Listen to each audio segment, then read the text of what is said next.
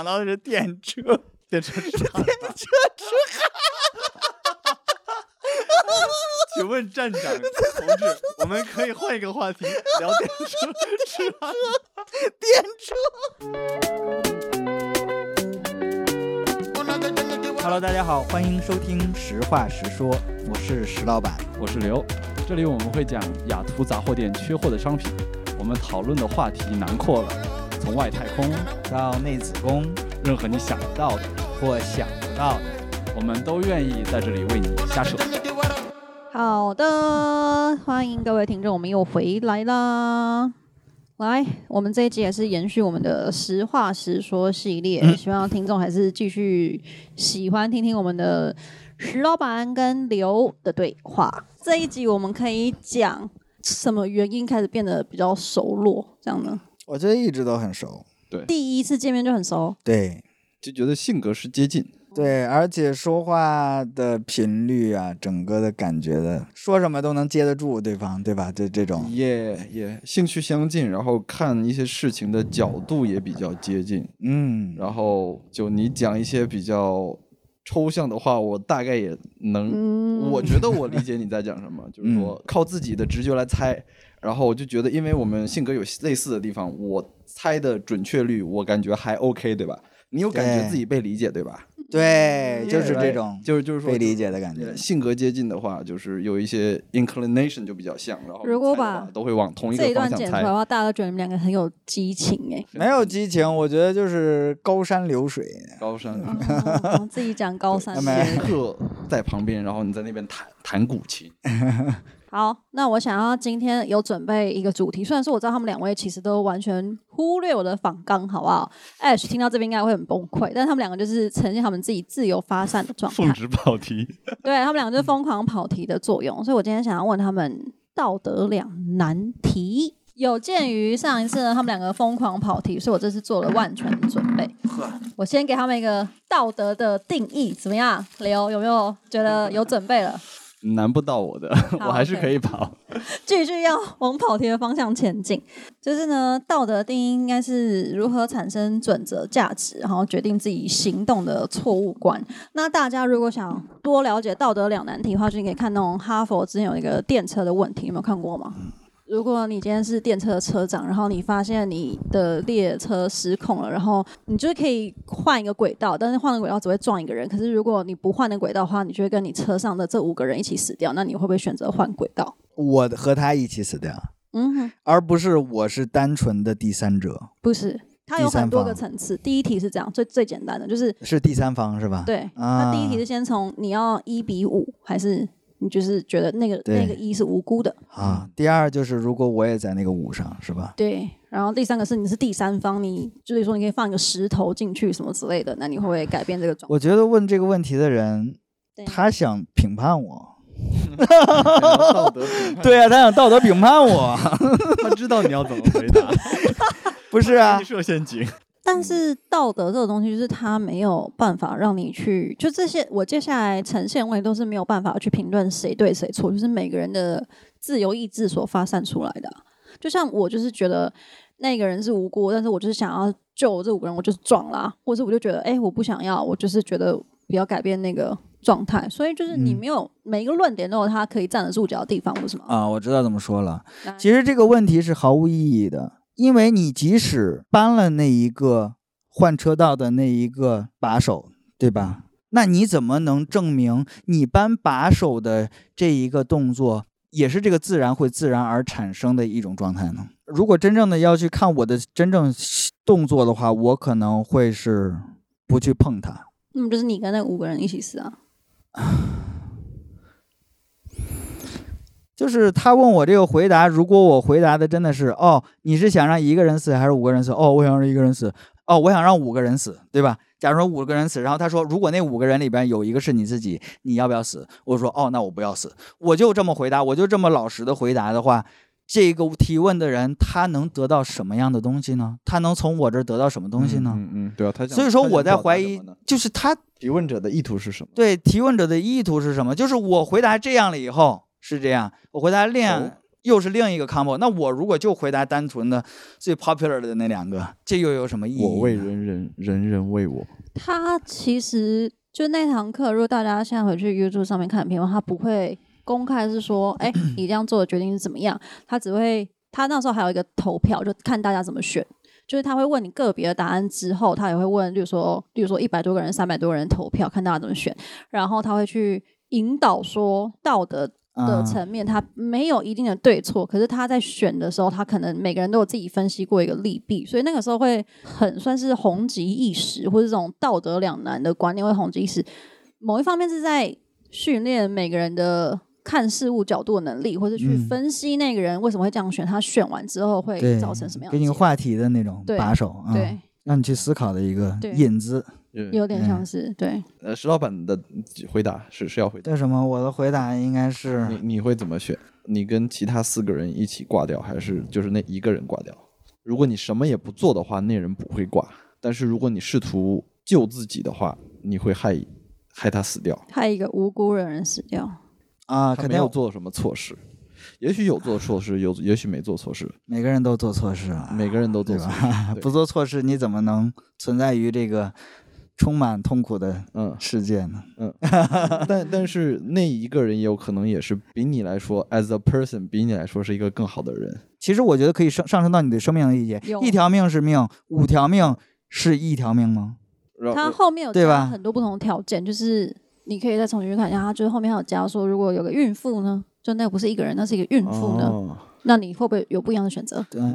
那其实如果里面有你的朋友呢，对，或来是对，他会加那种有选择，你或的是嗯同事呢，你是在旁边修轨道的一个工人，你看到这个状况，那你要救这五个人，还是你要牺牲那一个人之类？他会给你不同的面向去理解这些问题。嗯，挺好，它是一系列的问题啊。对，两难啊，就是怎么做都难啊，不，就是就是那个问题，啊五条命和一条命有区别吗？有区别吗？然后后边是不是它后边就会简化成，如果是一条命和一条命，嗯？你和其他人，或是你是第三方，你要怎么选？因为有些人会觉得，哦，我就是不想死，我怕死，所以我要牺牲嗯别人。但如果你像是第三方，他们的生命都没关系，对最后死是他们，那你会怎么办？五条命和一条命吗？对还是什么？啊，我知道了，我知道怎么回答他，因为这个事情，我想说的就是这个事情没有对错，没有对错，所以说我觉得他怎么选都可以，不是说怎么选都是对的，而是说怎么选都是最自然的。怎么选都是最自然，对他怎么选都是最自然都的，不违背自然。对，就是那个自然的为什感么觉。我想分享一个，就是后面他有在写一个算是备注或是后记这样。他说，就是他问了一系列问题，就是他发现成人们可能常常在媒体都会换答案，就会换换成光谱上的两极，可能就是会先五个人死，然后再换一个人，再换一个人，再换五个人，就是他会在这两个光谱上跳来跳去。嗯可是他说，他把同样的问题问给小孩的话，他们都会选一模一样的答案。所以他想讲的是，就是。嗯当我们成年的过程中，我可能接受到各种不同的讯息，我们反而在我们做判断的时候会考虑的，你要说枷锁也好，或是我们的现实层面会变比较多。嗯嗯对，嗯对，我们就长大之后越来越多的判断了。对，嗯嗯，就有点像是那个真正的自然，他在选题，自然选题的时候，他选一样一样一样一样一样，就是说你给我任何问题，跟我任何 follow up 问题，我都能用同一个答案回答你，而且我的同一个答案在背后是我是有一套完整的解释的体系的，我在用这个答案全一样的这种方式去耍个酷，懂啊吗？就是说看咱就是这水平。水平 不错。我在说什么？ 嗯你看，跑偏二人组又出 现了。等一会儿啊，它其实是一堂哲学课的入门课，嗯，就是你要上哲学系或上哲学课，你一定要拿这堂课。然后嗯后来它变成通识课，就是大家很喜欢用这个来当例子。那我觉得这是一个，也感谢 Ash 提供，因为我原本是想要就是从比较深入题，他说你一定要先从这题开始，所嗯以就我就觉得你看像这就是一个很好的一个状态，就是我们可以先知道两难的状态。那我不知道听众可能有些年龄层比较小，他们可能没有。知道这个，但是我很欢迎他们去查一下电车问题。然后，如果跟我同个年纪的， 好不好？大家应该都很熟悉我们在聊什么。所以我接下来就会问一系列的两难问题，然后我要你们两个去选或者去讲。 你刚才说为什么我笑？怎样啦？我很嗨。 我知道，当你说电车问题的时候， 怎我样？脑海里想到的是电车。 电车痴汉，请问站 长同志，我们可以换一个话题聊电 车痴汉。电车，这段会剪 掉， 不会，这段我就放预告，我这段就放预告，好不好？你们两个 是老板人设崩塌，这么严肃的电车问 题，跟我讲电车痴汉，我们两个人人设都崩了，在第二集。电车上能发生什么问题？不就是痴汉问题吗？这个问题就叫电车问题，好不好？这个 这个要剪掉，我不剪掉，Ash 哎你在哪里？我想赶快出现，看这两个疯狂的家伙。 哎、这个真的很有名，台湾人都知道的电车问题，好不好？ 我知道，对 知道，知道，知道。对，嗯，好，那我们按就是心理学经典问题，第一个汉诗的两难开始哦，或是我们是不是把它变成中文的语境好了，就是嗯张太太的问题，张先生的问题， 啊，好，就是张先生他老婆得了一个绝症，然后他就四处求医，然后就把钱花光，但他还是很穷，但他老婆绝症还是没有好。后来他发现有一款药可以治他老婆的病，所以他就想要去买那款药，可是后来发现那款药超级超级贵，然后他就四处。求那个药局人看能不能给他或贷款啊什么之类，就没有办法，药就贵到不行。然后他的亲友都被他借完一轮也没钱了，所以张先生有一天晚上就觉得不行，他老婆快死了，他一定要救他挚爱，所以他就偷了那个药，然后他也因为那个药把他老婆给救活了。好，那现在问题是，如果你是法官的话，或者你是一个可以评判这件事情的话，你觉得张先生有罪吗？我想说，我偷了那药以后有什么不好的后果吗？偷窃啊，就是你偷不是啊，就因为我偷了药，可能就是那是那家药局的最后一一个或者怎样吗？没有提供这么多细节，没有提供这样的信息是对吗？嗯，但这些信息可能是很重重要嗯要的对啊呀很，重要的。如果他是那种家庭开的小药铺，对啊，利润本来很少了，可能他家庭也很困难。你因为嗯偷了他的药，呃，让他们生活更困难了。啊，嗯，或者或者说这可这是一家嗯 CVS，、嗯像是旧金山的 CVS 哦，这个对这个也要切，哦政治很很不正确嗯。对啊旧金山的 CVS 天天应该都在丢东西，那你偷一下，感觉 CVS 这个上市大企业会怎么样呢？嗯哦影，响不一样。好，我这边有一些细节可以补充一下，就是呢，因为这个药非常的稀有，然后药房老板也知道这件事情，他就再把那个药价给提高数十倍，甚至数百倍，所以药局的老板自己也先把那个价钱给提高了。然后呢，张先生那时候跟他谈说，可不可以就是他先付一半的定金，然后剩嗯下一半他可能就是每个月、每个月、每个月每个月这样还，但他一定会还钱。可是我们的老板就是不行，他就说你一定要一次付清，不然我就不卖你。所以张先生就是走投无路的情况下，他才去投这个药。啊，这样有没有完善这个整个那个状态？来，那我可以这么问石老板，两种情况。第一种情况，你是这个法官啊、你是负责诈治这件事情的；对第二种情况是，你是那个汉斯，你去想要偷药，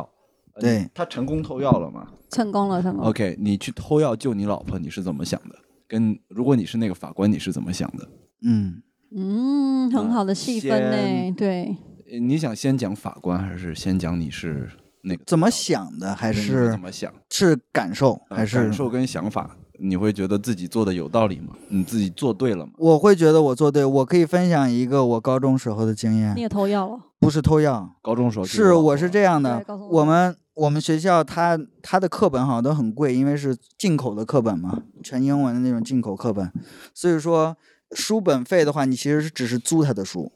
你租他的书，然后呃，他可能有 inventory，它有一个这个，它是需要就是有库存的，对吧？嗯它是要查库的，专门这些东西都是发都是很严的，但是它里面有一个惩罚机制，就是说如果你忘了还书的话，接下来你就不能借书，你只能买书。你忘了还书的话，对，是这样的。然后后来有一有一期我上了生物课，生物课的话，它会有专门那种全都是动物彩图的那种书，你知道吗？很厚。嗯，然后呢，我去领的书的，因为这些你都是可以领的。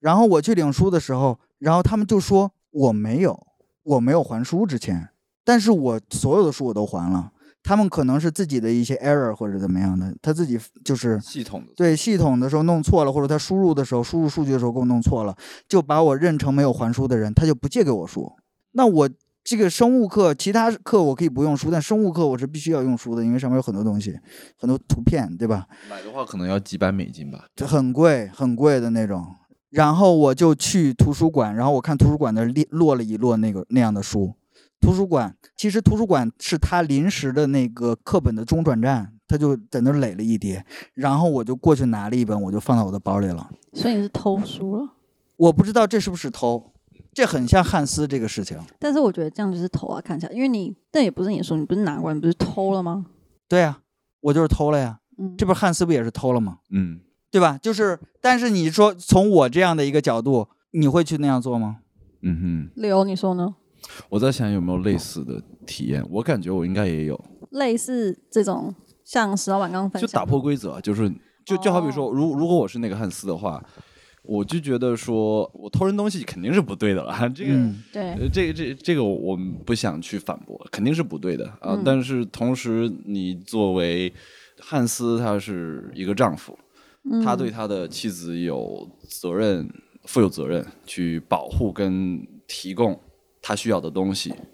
哎，这是一个他作为人的一个身份，身份的一个责任。哎，嗯他是这个社会里面的好公民，嗯要好好守法。对，但是他作为丈夫，也要保护他的妻子。嗯然后在这个达尔文世界里面去保护他与支持他，就是你会做一些你认为很自私的事情，嗯，但是你为了自己的利益跟你在乎人的利益，你会去做，也利益。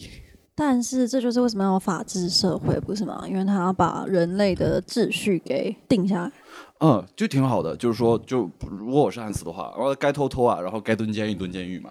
哦，OK，就是你们不觉得很常还是会看到一些社会新闻，就是觉得天哪，那个社会新闻主要是他真的太可怜，他因为生活所逼，然后怎么样怎么样，他可能杀人了，那什么之类，可是他最后还是要该怎么说，就是他最后还是要蹲监狱啊，他最后还是要接受这些制裁什么的。这一题感觉有点像那种状态，就大家知道哦，他真的很不容易，他真的是因为为了生计什么之类，可是他还是犯了偷窃这个状态。嗯嗯嗯嗯，我在道德上我我不会谴责他，但是嗯，他违法了。所以你还是法要遵遵法从治还是要对，就是说法官可以表，当然我不能告诉法官应该怎么做，但是我、觉嗯我觉得，呃，如果我是法官的话，我会说啊、你这个做法，我我不会在道德上嗯评判你嗯啊、但是你违反了我们这个社会的规则，嗯然后我们社会对违反了这个规则的人有非常具体的呃惩罚方式。嗯啊、很多人也做过同样的事情，他们受到了某种惩罚，你也要接受同样的惩罚。我也受到惩罚了那个事情。最后，因为你知道，他们其实他们在统计书的时候发现，因为他们的书上都是有码的嘛，你扫扫扫，可能发现 inventory 少了一本儿，然后他知道那本儿上面那码是什么。 啊，然后他就把那个码给了生物老师，生物老师全校就那一个。然后他每一节上生物课的时候，他说：“啊、我们今天要这个查一下课本儿或者怎样。”然后他过一遍的时候，他会一个一个看那个对那个码，然后对嗯到我的时候就对上了。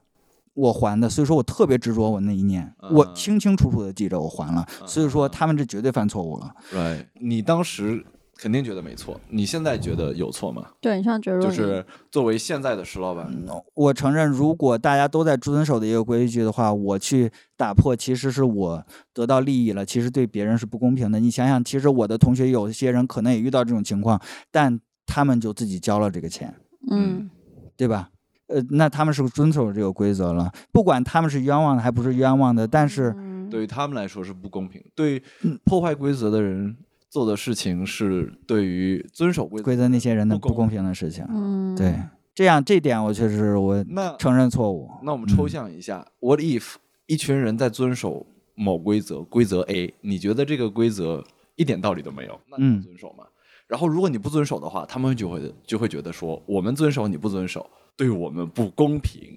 啊，你要反嗯思这你题要问改的变很好、非常好欸，这非题常问的好非常好哦。嗯，可多大数可暴力小，嗯，对你真的从外太空聊到内子宫，这题很棒。呃，石老板是怎么想的？这个问题可以 replace 那个电车问题了，对吧？可以，哦，对，这次电车为题，哎，没有想到 先，入后后后后， 有没有？可以嗯可以可以，行云流水有没没有？错，真的是越来越进入状况，赞！ 什么来着？问 题嗯哎，哦，公不公平是吧？嗯，或者是你对，就是公平这个词在公平那个那个眼儿在公平这越儿。你会怎么反应，跟你会怎么看这件事情？我会怎么反应？如果这是人类社会自然会发生的一种状态，嗯，对，会啊那这是个这样很自然会常发生的状态，那其实就是它内部的调和，嗯，它就像是一调和股一武股力调和嘛，像是一股能量一样。它或者说是阴阳的那两条两条鱼，你就可以它，你就可以去想，对吧？它不是就是固定在那儿，它在微微正动，哎，这边儿有点多，那边儿有点少，这边儿有点多，那边儿有点少。它其实是一个 dynamic 的一个东西，对吧？它其实只是在这股能量的自我调节中，肯定有两方向不同的东西在互相的这个你的有意思 conflict 是不是说，虽然这些相信规则 A 的这些狂热分子，嗯想要我也遵守规则 A，、嗯我觉得很不爽他们，但是也许我也应该想一下，哎，我也跟另外一群人强烈的相信规则 B，然后逼迫其他人 也去接受规则 B，就是嗯就 I don't know，我不知道你是不是那意思，就是说不是非黑即白，就是说对你你你有时候有时候你是那个少数啊、你感觉被压迫；嗯有时候你是那个多数，嗯你觉得你在成功的主持了正义。嗯但是这不是也可以把它延伸，就是像是冲破体制之类的吗？大家就开始觉得我们要更多自己尊重个人主义色彩的然东后西，哦更个人主义一些。对，就开始大家就开始觉得我不要，例如说一直很合群，我就是我为什么要合嗯群这，就开始把那些框架都给、哦这个有意思、这个有意思都给拿掉这个很酷。你觉得这个是美国的影响吗？我其实我我会有一些假设，我不知道是。我一开是不是有道始理觉得是很美国的影响，可是我现在啊，就我在录这一节当下，我在反思的话，我觉得除了美国的影响，更多是可能台湾自主或是当初的一小部分人，他们推动那个理念开始有发酵了。嗯嗯，嗯，就是觉得要尊重个人主义，要改革什么东西，要嗯干嘛干嘛，所以大家开始就是变得比较能够包容不同的群体什么的。嗯嗯，那可以说是台湾的社会上大部分人对于那个被被逼死的小孩都很能感同身受嘛，应该是我们最能感受，到，就是那时候升学体制的压力太大了，压力太大。对，所以大家感觉就是一个高压锅已经压到不行，然后爆炸之后，大家就觉得要要开始。可是我我我觉得就是这整个对东亚社会很很常见很的常问见题的那种现象跟议压题。力，嗯真的。但是近几年我觉得很妙的是，就是这件事情爆炸之后，然后闹大家就觉得哦，我们要改我们的考试方式啊什么之类的。可是像我最近再回去读那些教育政策的时候，他们就是说。就是他们不觉得现在改成，比如说像仿美的或是仿欧洲式的考试政策变得比较好，嗯，所以就是这十年来，大家很努力地想要冲撞体制跟改变，但到头来他们变得比较好，我们也不确定。不确定。嗯，哦就大家都觉得说，哦，你知道台湾人开始变得很笨啊，或者台湾人嗯嗯开始没有那么高压的状况，大家变得可能学的不好啊，什么嗯之类的，这样子。那他们觉得变笨的，他们是怎么衡量的？就是他们有具体的理由吗？还是他们只是一种担心？就是我们的考试制度改变之后，我们可能要读的书变得比较少，嗯然后我们的写作也变得越来越开放。嗯就我们的题目不会，就是说，就是一定要十倍的那种，就是变得很多 open ended 那种问题，嗯所以就是变得说，也有可能少子化的关系，所以就是很多人会觉得说，哦，现在学生就是可能懂得不如以前上一辈多，嗯哼就我们很常听到说什么，哦，我们我们那个年代怎么样，啊然后你们现在怎么都不会，什么什么什么这样，是，嗯但是我还挺质疑这种这种评判的，就是因为现在的时代，我们所在时代跟我们上一辈人所在的时代很不一样。嗯像是我们学校里面需要教的很多死记硬背的东西，对于我们适应现在的生活没有什么影响吧。影响或帮你助，就 Google 啊，你背那些东西有什么用？就嗯 Google 一下。嗯，算术不好，O OK 啊，都有人人都有计算器，手机都可以计算。对，。嗯，嗯，对， Yeah, anyways，我但是我又跑题帮大了。家被但被这两位拉着 跑题了。好，等一下，在我最后最我 后们有题吗？啊，就是还有一题，我一直很想问你们的刚才是说什么问题？刚刚说冲破体制，对，把我带跑 了。冲突体制，我们就应该就叫这个节目就应该叫跑题儿。对，这样的话，大家就是就是听众的听啥声跑题儿啊，然后听听听到最后才知道，哦，原来自己一直跟着跑，对对吧？就是这这种感刚刚觉。 就被他们两个绕跑了，烦死了。好啊，我还有一题，我拉回来，我就是一直很想。跟你们聊，就是也是算是道德两难题，这题蛮酷的，跟那 个我提不要烦，就是掉水里的问题，啊就是掉水里的先啊救谁是吗？对，掉水里的有一个，假设跟你同种族的亚洲人，跟一个、哦不同，我种族以为说是 女性版的那个。 呃老掉婆水跟妈妈。对没，有没有没有，我没有我没有但，是石老板如果对这个有灵感的话，也可以好，那个问题也有点，确实也可以和道德沾点边儿。老婆跟妈妈，你要怎么两跟难你要怎么跟两到？不要，先不要跑题，先我把这个问题问回来。嗯，就是中国人，就是就是说亚洲人好了，跟美国人或欧洲人，你要先救谁？你会先救你同种族人吗？我可能会去救亚洲人。我有一种这种，但是如果肯定是谁离我最近，我去救谁。好，等一下那我们把客观条件限制一样，就是大家距离一样，两个人都不会游泳，然后你只能救一个，没有什么谁两个人啊，对，两就是亚洲人跟欧美人，他们都掉进水，然后跟你的距离都一样近，然后你救起来，他们也一定都会存活。但是你救了一个，另外一个就是会死掉。那你你认识那两个人吗？不认识，就是纯不认种族，嗯，就对纯陌生人的那对，种。一个是可以跟你讲同样他的们语言，年龄、性别 everything is the same，对，everything is the same，、嗯职业也一样，对，除了种族。种族，除了种族，嗯什么都一样。嗯，我觉得如果这个还是有判断的吧，就是你同种族的话，我觉得可能他们也做过类似的科学调查实验什么的，应该是同种族的话，你表现的那种和善度可能会高一些，或者怎样。嗯，你感觉更是自己人的这种概念。嗯有一点，起码你可能就有点那种，你比如说 tribe 那种，如果你从 tribalism 来讲的话，那就是哎，我们部落的人，对吧？他可嗯能就会觉得，哦，他对我的 potential 的威胁，就是潜在的威胁会小一些。然后会想到 我要对那个欧美人出草， 干嘛啊？你们 好，对，这段也要剪掉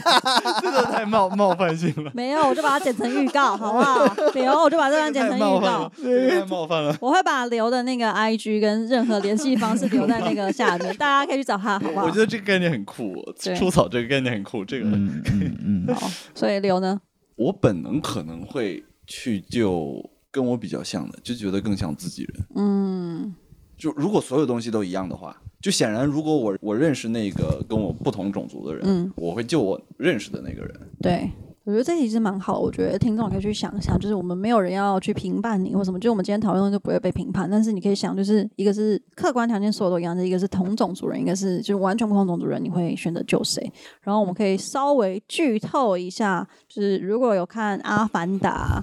二》的话，哦里面其实有一点点这个概念，哦，嗯，阿凡达应该算不同的种族跟人类嗯这样的话，对，有种种族上的一对些种族上的探，讨，对，嗯，好，那我下面还有一些问题。就是我现在有两个方向让你们选，就是下面其实有准备一些就是 app 希望我们做的事情，比如说就是聊一下这些道德议题给你们的一些 critical thinking 的状态，或是逻辑谬误之类的。你们要聊这个吗？还是你们想要再聊一题道德的两难题，然后你们自己再做一个结论？是不是道德两难有点多了？三个了吧？对我们已经讲了三个道德两难了，第一个是什么来着？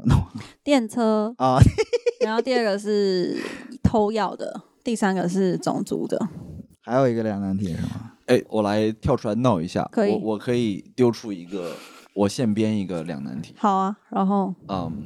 看你厉害们两个好，可以的的反嗯应跟理解来这，样我们也可以看一下 Cindy 嗯哼，的立场。可以，对对来对对对对，前阵子我在 YouTube 看了一个之前的法庭上的一个录像，嗯然后通过这个名字跟这个这个视频的介绍，啊，我了解到这是之前在可能是美国南方一个州的一个小城市嗯啊、里面有一个性侵小孩子的色情狂被抓到，嗯他非常的残忍，他性侵一个很小的小女孩，嗯然后还残忍的把她杀死了。嗯然后那个录像是这个妈妈，这个受害小孩的妈妈，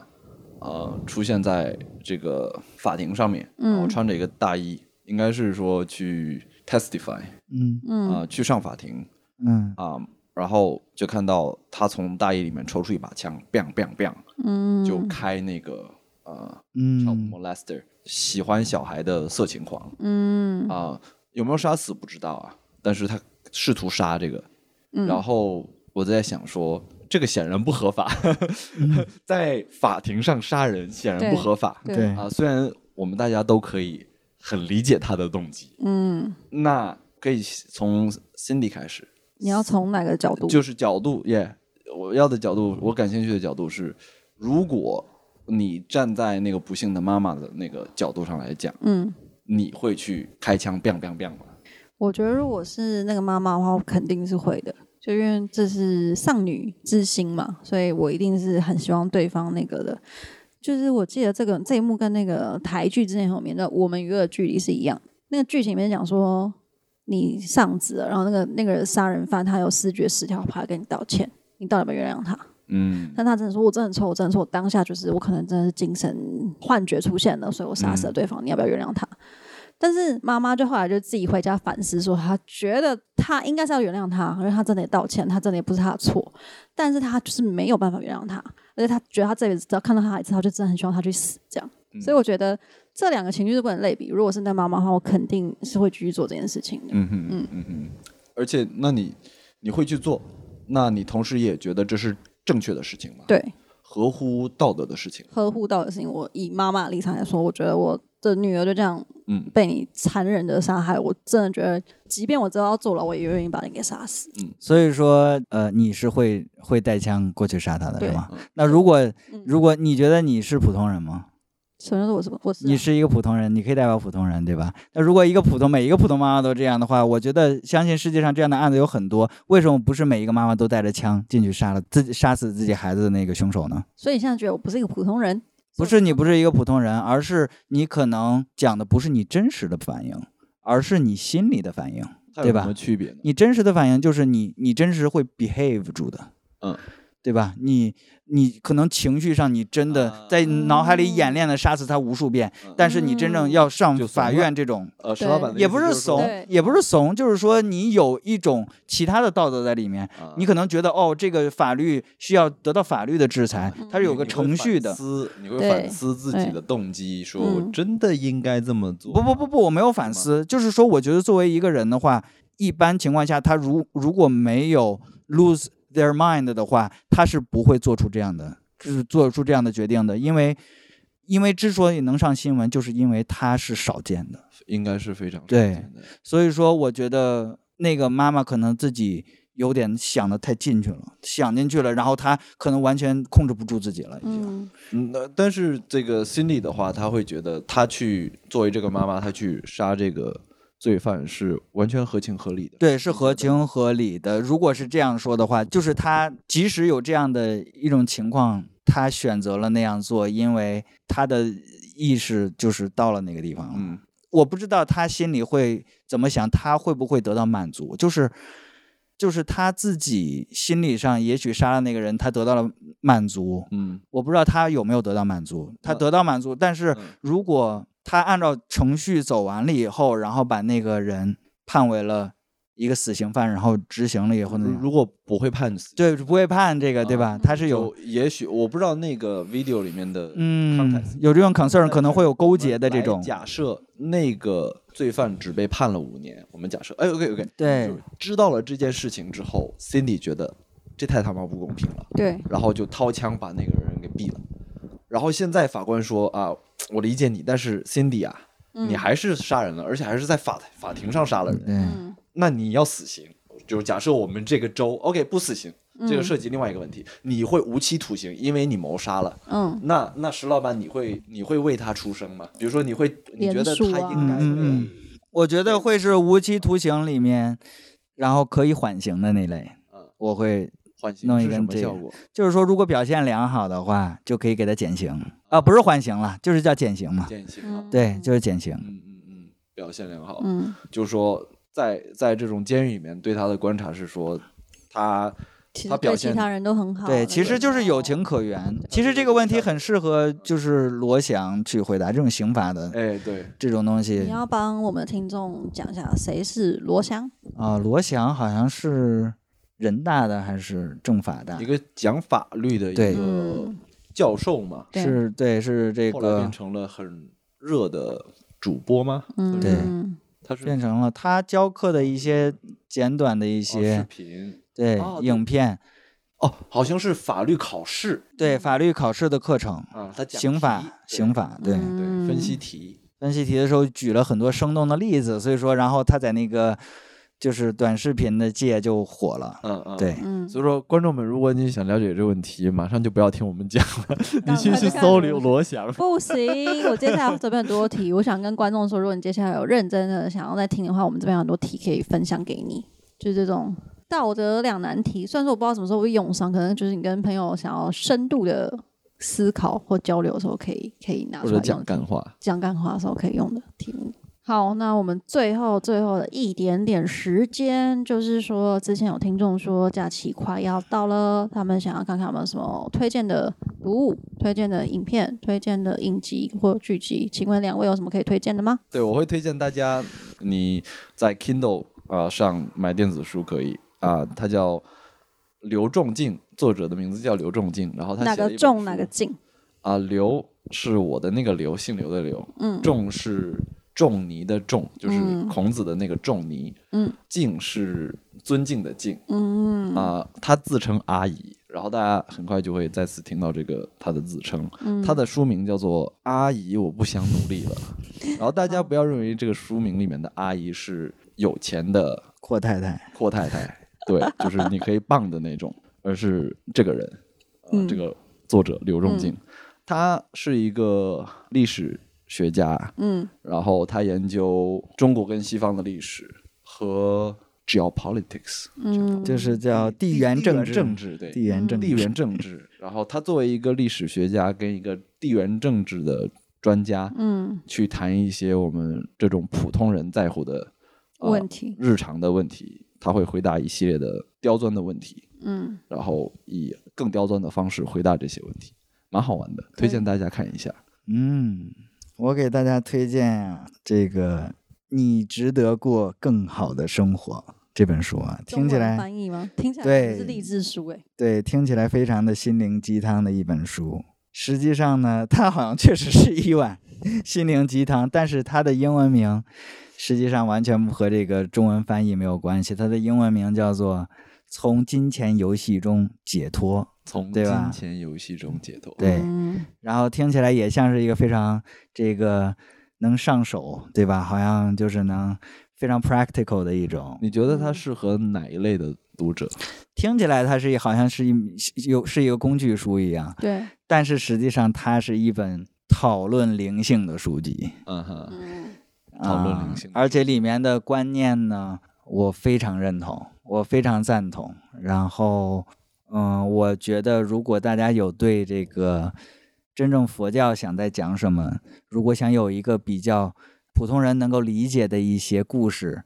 去想去了解这一个佛教的这个学说的话，你可以去读那一本书，因为他说的那些例子都非常好。嗯哼。嗯，那今天就到这里啦，谢谢大家听完这一集的实话实说。未来我们不一定会继续提供各式各样的瞎扯，也不一定会占领雅图杂货店，但是请继续期待我们。大家如果对实话实说有任何建议，都欢迎到各大平台留言告诉我们，也欢迎提供给我们更多的话题。石老板跟我都愿意跟你继续瞎扯，那我们下次再见。拜拜。